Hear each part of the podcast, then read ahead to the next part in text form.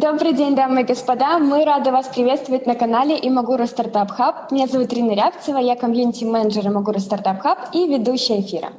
Напомню, что Имагура Стартап Лаб – это второй поток бесплатной предакселерационной программы для начинающих стартапов, созданной Imaguru Startup Hub при поддержке Агентства США по международному развитию.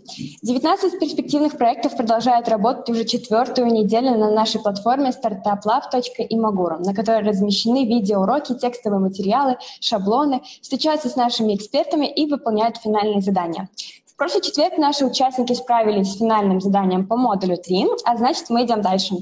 И мы начинаем новый модуль, посвященный теме бизнес-модель. И в наших гостях сегодня первоклассный эксперт, инвестор и предприниматель Макс Гуровиц, менеджинг партнер Vitaша Venture Group. Uh, Макс, добрый день, рады вас видеть. Здравствуйте, добрый вечер. Макс, расскажите нам, пожалуйста, о своем пути в стартап-мир.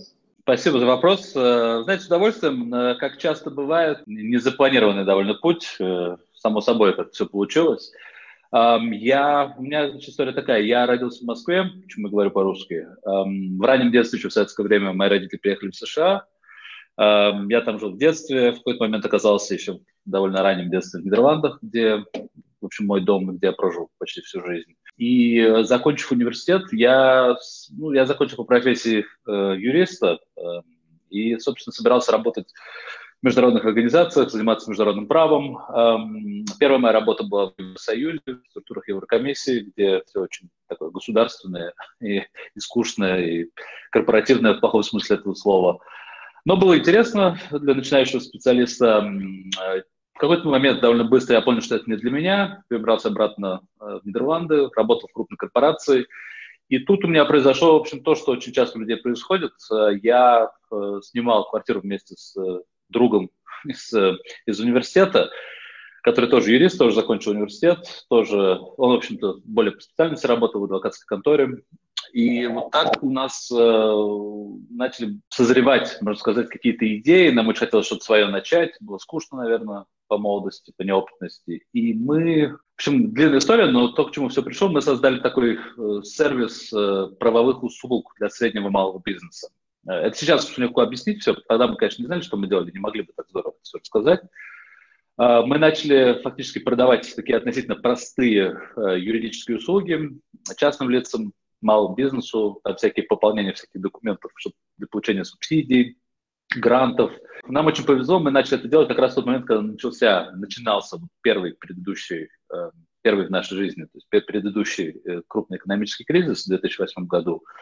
И э, мы фактически создали такую модель, где адвокаты, которые в то время часто были либо без, совсем без работы, либо работали на уменьшенные ставки в своих адвокатских фирмах и конторах, работали у нас фрилансерами. То есть представьте себе что-то типа Uber для для, для юридических услуг. Мы создали такой портал, где люди могли заходить, они платили нам, э, у нас были subscription ы в какой-то момент, это тоже было очень новой такой идеей, которую мы, мы думали, что мы сами придумали, на самом деле это только-только все начиналось в международном э, в международной сфере онлайн-услуг. И, в общем, так вот получилась довольно неплохая компания. У нас на пике нашей популярности в 2011 году были сотни, наверное, юристов, ну не сотни, но около сотни, наверное, адвокатов, э, таких фрилансеров. Э, где-то человек 10-15 в офисе было, молодых юристов. Э, мы фактически создали как бы онлайн-версию, виртуальную версию настоящей крупной, причем адвокатской конторы. И вот такая вот фирма была, были там пару тысяч клиентов, эм, нас, мы-то были довольно относительно известными в своем мире, в Нидерландах. И вот когда настал момент в начале, в середине 2011 года, когда стало понятно, что надо куда-то расширяться, что как бы рынок Нидерландов он понятен, страна хоть и богатая, конечно, не такая большая, мы стали как бы пытаться делать какие-то пивоты, то есть помимо этой главной услуги начинать разрабатывать, разрабатывать технологии, э, по которым мы могли бы просто чисто техническим продуктом, то есть фактически такой платформы, в которой юристы могут обслуживать э, крайних потребителей, э, двигаться на новые рынки. Э, мы хотели новые рынки Европы. И вот тогда произошла такая вещь, у нас э, внезапно, неожиданно произошел эксит, у нас же было несколько инвесторов на тот момент, я стал обращаться к другим для того, чтобы развить эту новую модель, и настолько мы были неопытными, что наши эти новые инвесторы, они связались с предыдущими и вместе к нам пришли и сказали, ребята, давайте мы вас лучше выкупим, чтобы ваш, вас инвестировать, поскольку мы, мы убеждены, что вы эту компанию уничтожите, если будете так дальше ее вести, а мы, может быть, ее сможем кому-то продать. И что, собственно, и произошло? Они нас выкупили за неплохие деньги, потом за значительно лучшие деньги, что, в общем, справедливо, и чему я очень рад, на самом деле, за них. Э, нам ее перепродали э, крупной немецкой страховой компании «Араг», которая вошла э, Нидерланды таким образом, и потом эту услугу очень быстро закрыл, и, в общем, это уже почти 10 лет как не существует. Э, я на тот момент решил, что мне надоело жить в Амстердаме, что мне хочется чего-то нового. Я к тому времени по, как бы, по личным причинам, моя жена болгарского происхождения, часто стал бывать в Болгарии, и увидел тут такую зеленую поляну, еще не обработанную, где можно много чего создать, нового, интересного. Оказался тут, то есть решил как? Решил приехать посмотреть и как бы никогда уже больше особенно не уезжал отсюда. А, и вот эм, в 2011 году, в 2012 году мы с местными партнерами тут создали один из первых пассивных фондов и акселераторских программ э, в Восточной Европе, фонда Eleven, Eleven Ventures. Эм, после этого я им руководил несколько лет, в 2014-2015 году э, ушел из него, открыл такую сеть ангел-инвесторов, которая базировалась в долине, где я к тому времени стал очень много времени проводить в Сан-Франциско эм, мы собрали несколько десятков ангелов и собирались в Восточной Европе инвестировать. В конце концов, много занимались Индией, это отдельного разговора, такой интересный был опыт э, в Индии. Э, и вот, э, ну что, у меня много чего еще другого было за эти годы. Я часто в Минске бывал, э, и бывал физически в Магуру с самого начала. В 2017 году мы начали поднимать новый фонд, вот опять же с партнерами, с друзьями Софии, и вот в прошлом году мы его запустили. И это как бы моя на данный момент, особенно из-за из пандемии, из невозможности заниматься другими вещами, это главная моя работа. Мы управляем фондом на 26 миллионов евро, и мы вкладываемся в э, стартапы на совершенно разных стадиях развития, от самых как бы, ранних идей, еще почти, почти идей, чуть, чуть больше, чем идей, до самой большой чеки у нас в районе миллиона евро, это уже по, посерьезнее компании. Так что вот это очень коротко обо мне. что я и кто я, и что я делаю. У вас очень прекрасный путь такой длинный, прям очень круто. Макс, вот расскажите, пожалуйста, из своего опыта, как часто у стартапов бывают проблемы с выбором бизнес-модели или проблемы из-за того, что бизнес-модель была изначально неправильно выбрана? Весь разговор о бизнес-моделях, да, это знаете, очень важно понимать, с одной стороны, очень хорошо изучать вот все эти, э, все эти вопросы, пытаться к ним подходить с разных сторон. То есть это ничего плохого в этом нет, поэтому это очень полезно, что вы, э, друзья, этим занимаетесь. Надо иметь в виду, что очень часто успешные предприниматели это, это люди, которые почти всегда, может быть, не всегда, но почти всегда это люди, которые в общем-то, как-то чутьем находят, эм, находят какую-то нишу, да, или где-то понимают, что вот тут сейчас надо надо что-то менять, да, большинство по-настоящему успешных историй бизнеса, причем далеко не только онлайн, да, всякие вот известные истории, там, как создавались крупные там компании, как Coca-Cola или Ford, да, или вот такие, такие того, того времени компании, первые индустриальные гиганты. Часто кто-то, например, что-то делал, да, и вдруг увидел, что сосед делает что-то такое другое, и вы говорите, а давай-ка, а почему бы нам не перенять вот эту модель? Почему вот если люди, например, продают поштучно, почему бы нам не продать там 10 штук сразу, да, или что-то в таком духе? И вот и вдруг это заработало и пошло, да. Поэтому как бы надо, надо всегда хорошо помнить то, что с одной стороны очень хорошо анализировать, особенно чужой опыт, но с другой стороны хорошо иметь чутье. И очень часто мы просто что-то берем, пробуем, и оно заходит или не заходит, мы выкидываем, да, то есть тут хочу такое пропоз сделать. Но чтобы ответить на ваш вопрос, Проблема, конечно, очень часто связана с бизнес-моделью. Чисто теоретическая проблема, которая часто встречается, что бизнес-модель э, рано происходит. Да? Например, вот я когда смотрю на свой опыт, то, что мы делали сервис профессиональных услуг с подпиской, да, то есть subscription-based, в 2008, 2009, там, 2010 году, это, конечно, было очень-очень рано. Да? То есть сейчас, сейчас рынок это понимает, сейчас такие вещи – намного проще развить. Тогда это было, это было странно, это было медленно, это было, естественно, дорого, поскольку э, клиенты медленно заходили, это стоит денег, да, то есть чем медленнее происходит этот рост и ramp-up, тем, тем дороже это все выходит и обходится. Эм, есть, есть такой момент, да, то есть это известная, известная вещь, что есть каждый раз, когда мы видим успешную компанию в какой-то области, почти всегда, в общем, всегда, есть люди, которые это же самое пробовали там 5 или 10 или не знаю, 50 лет ранее, и это было просто еще не время.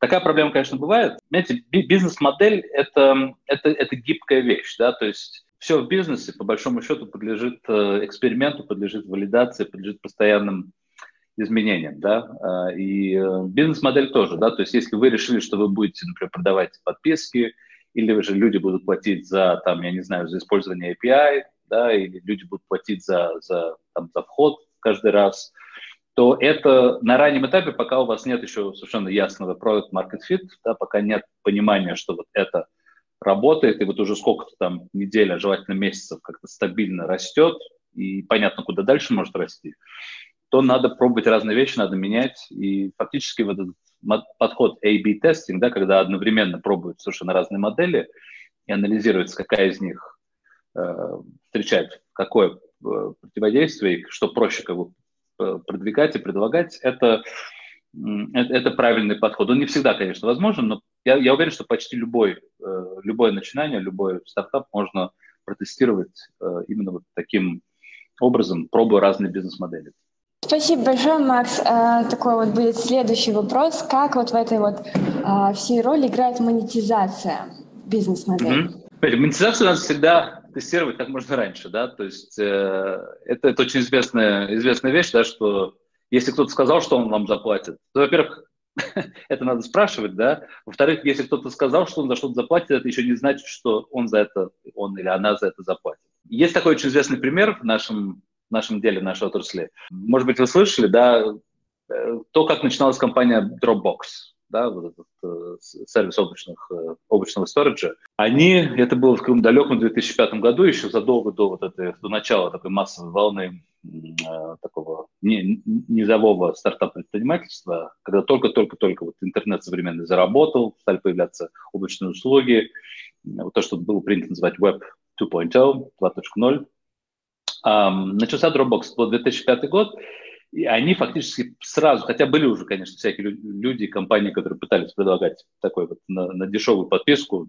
э, облачный хостинг, они сделали феноменальную вещь. Они сделали дек, я не помню, сколько слайдов, наверное, 50, такой как бы, не маленький, но не очень большой, да, то есть PowerPoint-презентацию, где они фактически, еще не, не написав, еще не строчек кода, еще не, не нарисовав никакой, никакие э, настоящие рабочие wireframe, они создали такой дек, который рассказывает как бы в таком очень таком сейчас уже очень популярном, а тогда очень новом стиле, что вот не было бы очень круто, вот если бы можно было вот так вот делать, да, вот представьте себе, что у вас просто есть папка, в вашем компьютере, и вы, вы в нее там можете положить что угодно, и это все оказывается в облаке, и вы сразу же можете дать кому-то ссылку на это дело, да, люди в вашу папку могут закидывать материалы, никаких дискеток, никаких дисков или флешек, которые тогда были, флешки были очень популярны в то время, никаких там этих uh, WeTransfer там, которые исчезают через 24 часа, да, вот ничего вот такого. Представьте себе просто папка в вашем компьютере, которая на самом деле находится в облаке.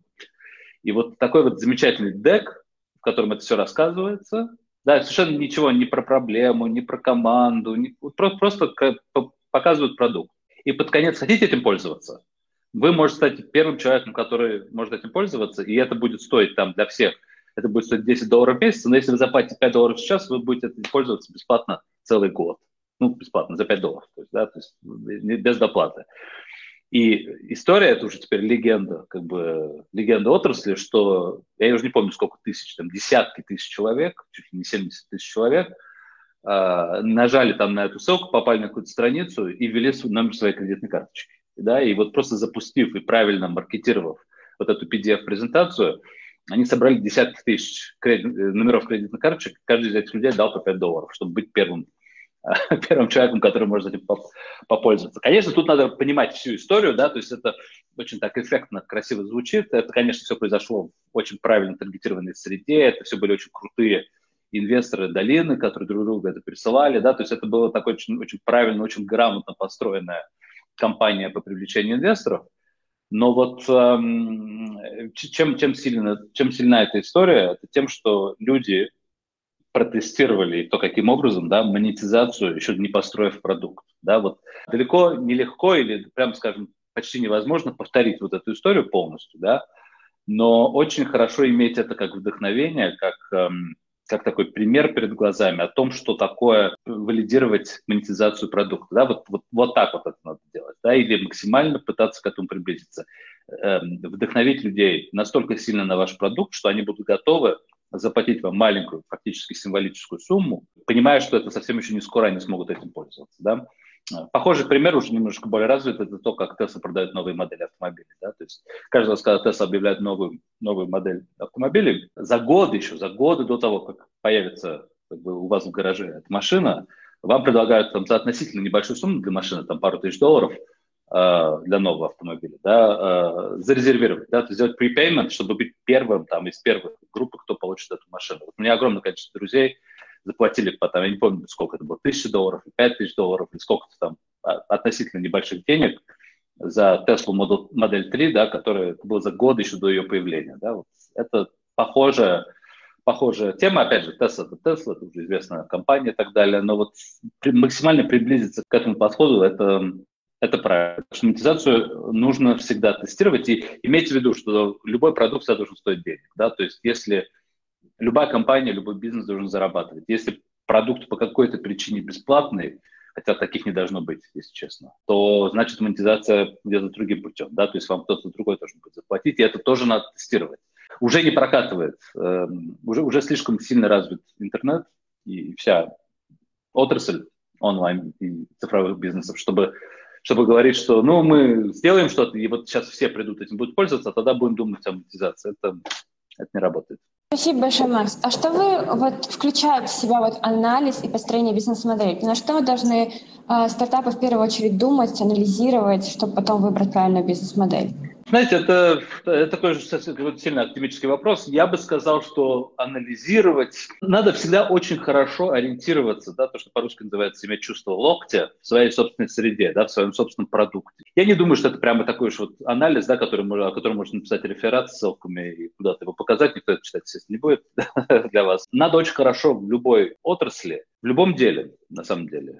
Пусть даже абсолютно некоммерческом, да, пусть вы занимаетесь каким-то нон-профит проектом или просто хобби каким-то, но надо очень хорошо понимать, кто, вот вообще, что есть в рынке, кто чем занимается, как вот эти это делают. Э, ну, я могу дать пример.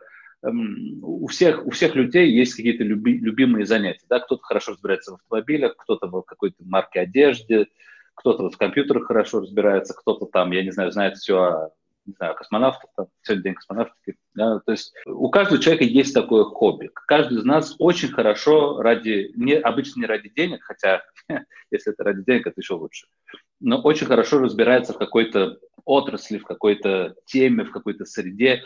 И вот с такой страстью надо, э, во-первых, относиться всегда к своему бизнесу, во-вторых, э, понимать свою ну, деловую отрасль. Да? То есть меня это очень часто удивляет, да, я очень часто имею дело с предпринимателями, причем такими не иногда опытными уже довольно, иногда людьми, которые уже что-то построили, что относительно неплохо работают, приходят вот сюда, вот в эту комнату, сидят здесь и предлагают мне вложиться там полмиллиона, да, вложиться в их компанию или больше даже. И при этом, когда вы начинаете спрашивать их о конкуренции или о других похожих продуктах, э, ну, иногда люди не хотят просто об этом говорить, но я очень часто замечаю относительную неосведомленность от своей отрасли. Мне очень часто самому приходит идея, что вот, а вот эти, насчет, как насчет этих, а люди об этом не слышали. Или слышали, но не знают досконально, что это за, за история, что это за продукт. Вот для меня анализ рынка и анализ бизнес-модели – это в первую очередь, особенно на раннем этапе, это в первую очередь такая вот хорошая информация о, о, о том, о проблеме, которую вы хотите решить, о том, как она решается на данный момент – кто другие игроки в вашей отрасли, да, и почему у них получается что-то хорошо, что-то нехорошо. Всегда очень хорошо этих людей как бы знать лично или, по крайней мере, пытаться найти с ними какую-то связь. Вот это, да, вот если, если вы, скажем, приходите ну, ко, ко мне, ко, к любому инвестору или ментору, и вас фактически невозможно остановить, вы просто вот разговариваете, а вы знаете, а вот эти есть, но они делают вот так вот, а мы пробовали вот то-то, они, так, значит, два года там назад запустились, а через год пересмотрели, а вот я разговаривал с десятью клиентами, им вот это не нравится, вот у них кнопочка тут, а мы сделаем ее там, и вот и в какой-то момент человек вам скажет, все, все, все, хватит. Поня- понятно? Вот, вот это можно назвать как бы, вот тогда я поверю как бы анализ бизнес-модели, что вы реально хорошо понимаете, о чем вы говорите. Да? То есть это, я не знаю, это такой, может быть, не, не слишком научный ответ, но э, для меня понимание бизнес-модели – это просто хорошее такое 360, что называется, понимание среды и почему вы считаете, что есть какая-то ниша, что есть какая-то ценовая модель, да, которую вы не пробовали. Эм, хорошо очень понимать, коллеги, что бизнес-модель – это фактически то, как ваш продукт или ваше изобретение будет делать деньги, то есть как оно будет поступать клиентам и как клиенты за это будут платить. Да? Бизнес-модель может быть дистрибуция в супермаркетах, если вы продаете там хлеб или молоко, да, неважно что. Э, бизнес-модель может быть э, подписка, да, может быть, ну, раньше было очень популярно installation fee, license для софтвера, да, помните, когда раньше софтвер приходил на дисках, и надо было вводить код лицензии, да, то это бизнес-модель такая есть. Бизнес-модель – это любое, э, это понимание того, как люди, не как они находят, это уже вопрос дистрибуции маркетинга, а вопрос, а понимание того, как человек получает ваш продукт и как он, на какой основе он за это платит да, и каким образом. Макс, э, расскажите ваше мнение насчет монетизации проектов, направленных на благотворительность. Э, знаете, это очень сложно. Благотворительность это, это, это очень сложно. Э, фактически, я думаю, есть две монетизации. Во-первых, это, ну или даже может быть больше. Эти благотворительность – это удел богатых стран и богатых обществ. Да? То есть есть разные подходы к этому. Во-первых, есть разные культуры. Да? То есть, например, есть такие страны, как Соединенные Штаты, где благотворительность очень распространена, фактически потому, что у очень многих людей много денег, и есть культура, эм, культура дарения, очень, очень сильно развитая, фактически, это, можно сказать, один из главных фундаментов американского общества. Да? Э, э, об этом часто говорят в стартап-среде, я часто вижу, как люди, никогда не жившие или не работавшие в США, этого не понимают, да? что вот есть фундаментальное понятие того, чтобы добиться успеха, ты должен давать другим. И это, это даже не столько какая-то моральная очень такая высокая планка или какой-то такой вот э, глубокая интеллигентность людей или что-то в таком духе. Это, это просто способ экономических, социальных взаимоотношений в конкретном государстве США. Да? Это, это еще из, из периода кокеров, которые приезжали из Англии и колонизировали Америку. Да? То есть вот то, что ты должен всегда держаться вместе и всегда помогать слабым в меру возможностей в своем обществе. Да? А, оттуда идет в США очень сильная культура благотвор... благотворительности. Да? Поэтому если ты хорошо, если у тебя дела идут хорошо, ты, ты государству не хочешь давать денег, ты не будешь платить налоги. Например, да, это в Америке не любят, но ты будешь давать местной библиотеке, местной больнице, там, местному приюту собачек там, и так далее. Вот оттуда, вот на основе этого построена очень мощная индустрия вот этих всех э, charity startups, да, которые анализируют данные, канализируют дарения, там, делают какой-то единый логин, да, вот все вот эти GoFundMe, там, Change.org и прочие вот эти вот э, э, такие с некоммерческой целью проекты для э, поощрения благотворительности. Это Америка. Америка – это Америка. Я думаю, что та, там есть это огромная ниша, и там очень много чего можно в сделать, но это делать это извне США очень трудно, э, не понимая, не, не даже не будучи, может быть, даже вы понимаете, но не будучи в этой среде. В других рынках эм, э, это сильно зависит от страны. Вот, например, я, у меня хорошее представление о Нидерландах и о других таких вот западных, северо-западных, северо-западных европейских странах. А в Нидерландах очень-очень сильно, как в большинстве социально, э, таких социальных европейских государств с высокой степенью социальной защиты, очень сильна роль государства. То есть, например, в Нидерландах, в Швеции, в Дании, в UK э, есть огромное количество либо государственных, либо полугосударственных фондов, которые вкладываются в технологии, связанные с благотворительностью, да, то есть это не сильно, то есть как бы это есть стартапы, которые что-то делают в этой сфере, но при этом почти всегда финансирование из, там, из государства, это могут быть субсидии, это могут быть гранты, это могут быть даже какие-то государственные фонды, которые вкладываются как, как, как частные организации, но э, это, это очень сильно публичный сектор, да, поскольку логика в этих странах такая, что государство собирает огромное количество денег налогами, дальше их распределяет на нужды как бы, социально незащищенных людей, или, там, направлений и так далее.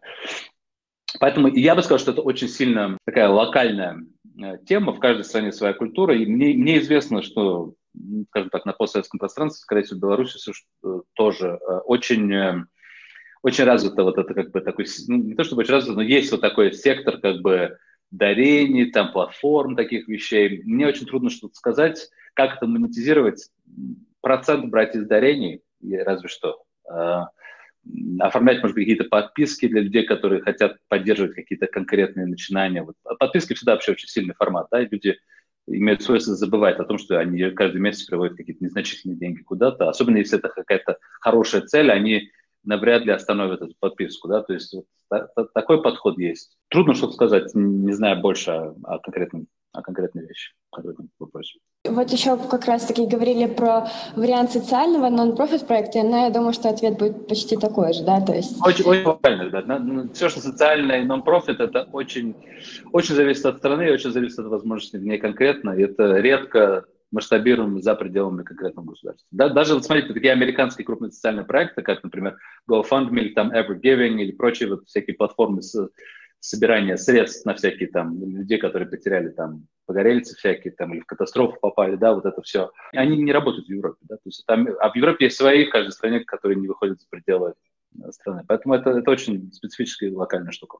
Э, краудфандинг. Какие плюсы и минусы для стартапа, по вашему мнению? Смотрите, краудфандинг – это… Э, вы должны знать, что инвесторы в большинстве, большинстве скептически относятся к краудфандингу, поскольку по нескольким причинам. Во-первых, было очень много неуспешных проектов, причем таких крупных, да, когда был пик краудфандинга несколько лет тому назад, когда Kickstarter и Indiegogo были на пике. Было огромное количество проектов, которые были очень шумными и собрали небольшое, немалое очень количество средств.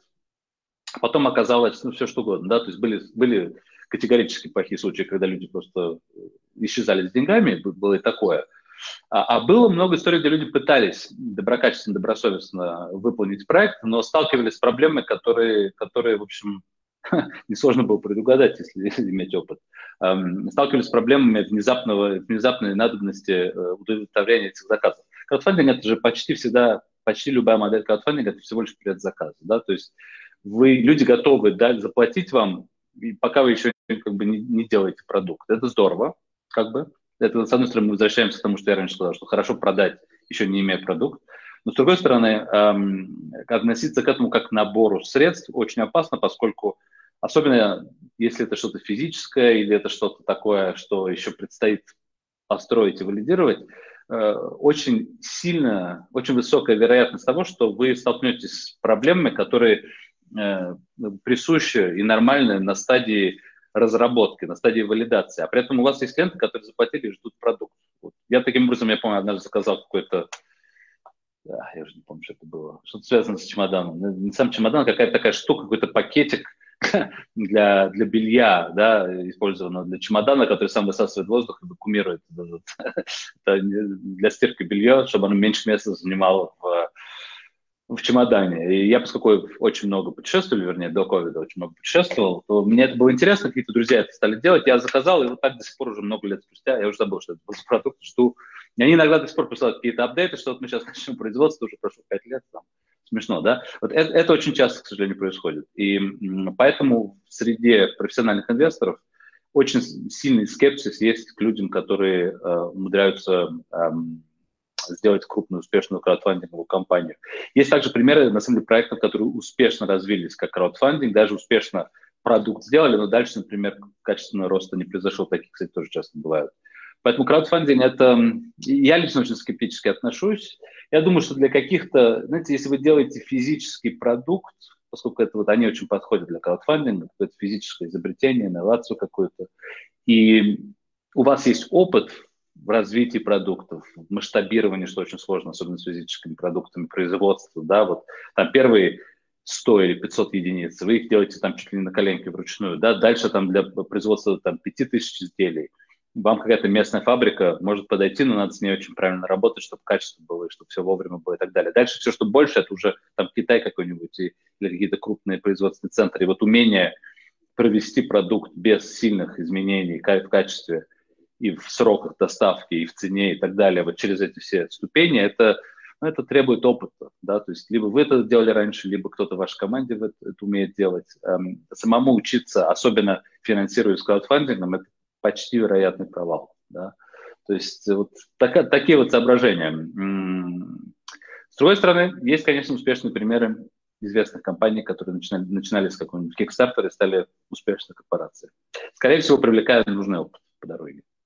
Макс, у нас еще один э, распространенный вопрос, я думаю, который вы часто слышите от стартапов. Можно ли скинуть вам deck для анализа? Знаете, скажите, я, я, к сожалению, очень занятой человек, поэтому я, я, мне, мне будет трудно обещать, э, невозможно, что я всем отвечу, но вы можете, да, пожалуйста, пришлите, я, я постараюсь посмотреть, постараюсь ответить.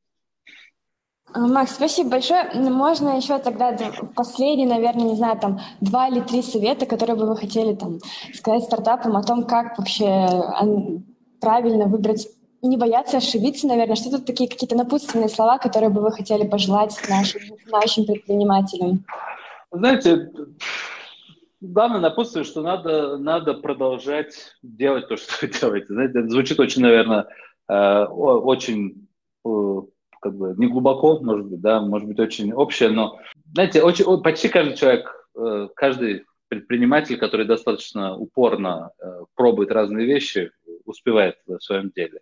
Я, мне, я не знаю, это может быть связано с этим, э, ваш вопрос, но очень часто люди задают вопросы о, там, о, о том, как быть с провалами, там, или что делать, если что-то не получается.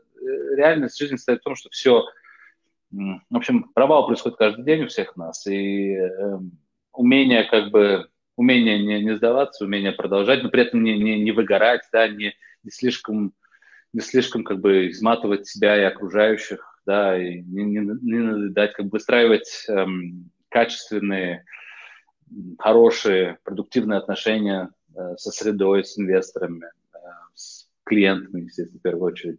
Вот это что очень важно, да, то есть эм, конкретно, если вот говорить о стартапах на ранней стадии или вот а, еще на уровне идеи даже, когда люди приходят, просто продолжайте, продолжайте итерировать и, и пробовать разные вещи, да. Фактически умение вот построения того, что мы называем стартап-бизнесов, да, оно, вот вся вот эта логика, она на самом деле пришла из научной среды. Требуется культура и восприятие такого бес, бесконечного экспериментаторства, да, что-то пробуете, что-то работает, что-то не работает, вы пробуете что-то новое, да, вот это за... то, что я лично очень не люблю, и то, что, очевидно, пришел как в меру распространения стартап как бы философии на массовое, массовое население, то есть вот это в последние 10 лет, когда это стало такой очень крутой, очень топовой деятельностью, да, и вот э, народными героями или героями там от детей стали там Илон Маск какой-нибудь там, или, не знаю, Закерберг или еще кто-нибудь, пришло вот это понимание, что вот это какой-то такой волшебный ключ, это все, все дело в очень успешном успехе, очень быстро там кучу денег поднять, разбогатеть и построить продукт, которым будут пользоваться миллионы, изменить мир, там вот это вот все. Э, это очень наивно и очень смешно, на самом деле, если вы к этому подходите с какого-то опыта. Да? Я думаю, что каждый человек, который ставит себе цель по-настоящему построить что-то очень качественное и построить, самое главное, компанию, людей, единомышленников, которые реально готовы бороться за какие-то изменения к лучшему в своей среде, в своей стране, в своей отрасли и так далее. Вот это как бы самое важное. Да, и к этому тоже приходишь постепенно. Да, первые люди, с которыми ты работаешь, часто не те, потом там, иногда меняешь полностью проект, иногда людей приходится менять, там, или самому уходить куда-то в другое место идти. Очень важно просто не сдаваться на этом, на этом деле. Сам, самое грустное, что можно увидеть в мире стартапов, это человек, который когда, когда-нибудь что-то начал, и даже вроде бы были какие-то надежды, что там шло хорошо, а потом несколько лет спустя ты этого человека встречаешь, человек тебе говорит, я, я нашел себе работу в какой-нибудь корпорации там, или еще где-нибудь, не дай бог, в государственной структуре, и, и все, я смотрю обратно на этот опыт как на что-то ужасное, на выкинутые, потерянные годы жизни. Вот у меня есть, было несколько таких разговоров, и мне всегда безумно грустно это слушать и обидно, поскольку мы понимаем, что мы что-то сделали не так, да, не, не, не помогли этому человеку достаточно, не, не открыли в нем голод какой-то или энтузиазм к чему-то более крупному и великому. Вот, вот, вот это вот самое главное. Да? То, что конкретные идеи будут меняться, и то, что их постоянно надо менять, и, и так далее, это как бы не, не, не ожидайте слишком многого на короткосрочной перспективе да, от того, что вы делаете, но закладывайте все на долгосрочную перспективу. И как вот в известной басне лягушка, которая упала в молоко и которая продолжает крутить ножками, она без, как бы, безальтернативно забьет массу и выйдет пешком и станет единорогом. Так что вот, вот такое вот могу вам дать напутствие. Спасибо большое. У нас буквально, я думаю, последний вопрос. Доходность и издержки стартапов. Как часто реальные соответствуют заявленным? Если вы говорите о том, что вы читаете в прессе, да, если об этом вопрос, то, я не знаю, редко, наверное, да, прессу вообще лучше не читать. Это такое, я не знаю, как, какой у вас там всех опыт, э, я надеюсь, ну, как бы, у каждого свой, естественно. я, я довольно давно пришел к пониманию, что все, что пишут в всяких там блогах, сайтах, там, новостных каналах, телевидении, да, дай бог, что говорят, это, этому верить как бы не очень надо, да, то есть все эти цифры о каких-то там оценках, о выходах, экситах, то есть, да, о, там сколько подняли, сколько продают, это все, ну, иногда правда, очень часто нет, да, то есть. Есть две вещи, да, то есть есть вещи, которые в медийном пространстве, и их не надо слушать, им не надо верить. Когда человек, естественно, говорит в, деловом контексте, да, то есть вот если вам кто-то что-то продает, или вы, наоборот, идете кому-то что-то продавать, или инвестору, или клиенту, то врать никогда нельзя, да, и лучше всегда показать, как есть, пусть это будет чуть в ваших глазах не так красиво, как завыш... чем, чем завышать и так далее. Да? В Европе, вообще в западном мире есть очень строгое понимание того, что моральная целомудренность – это очень, эм, очень, очень важное качество. Да? То есть если вы врете, вам фактически дверь будет закрыта везде. да.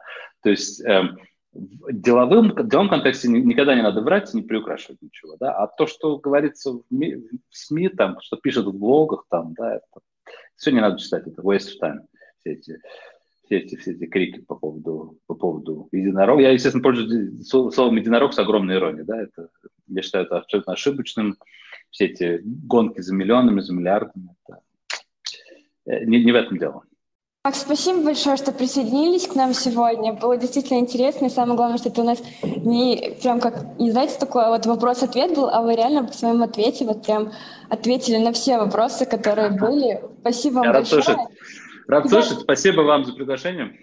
Да, ребята, спасибо тоже, что были с нами, задавали интересные вопросы. Супер встреча, он пишет спасибо. Спасибо всем большое. Я желаю всем хорошего вечера понедельничка. Отдыхайте, всем, пока есть солнце. Да, успехов от меня тоже. Я был очень рад наконец попасть в Минск в какой-то момент, когда можно будет и всех вас увидеть. Так что успехов да. и до следующих встреч. До следующей встречи. Всем пока-пока. Пока.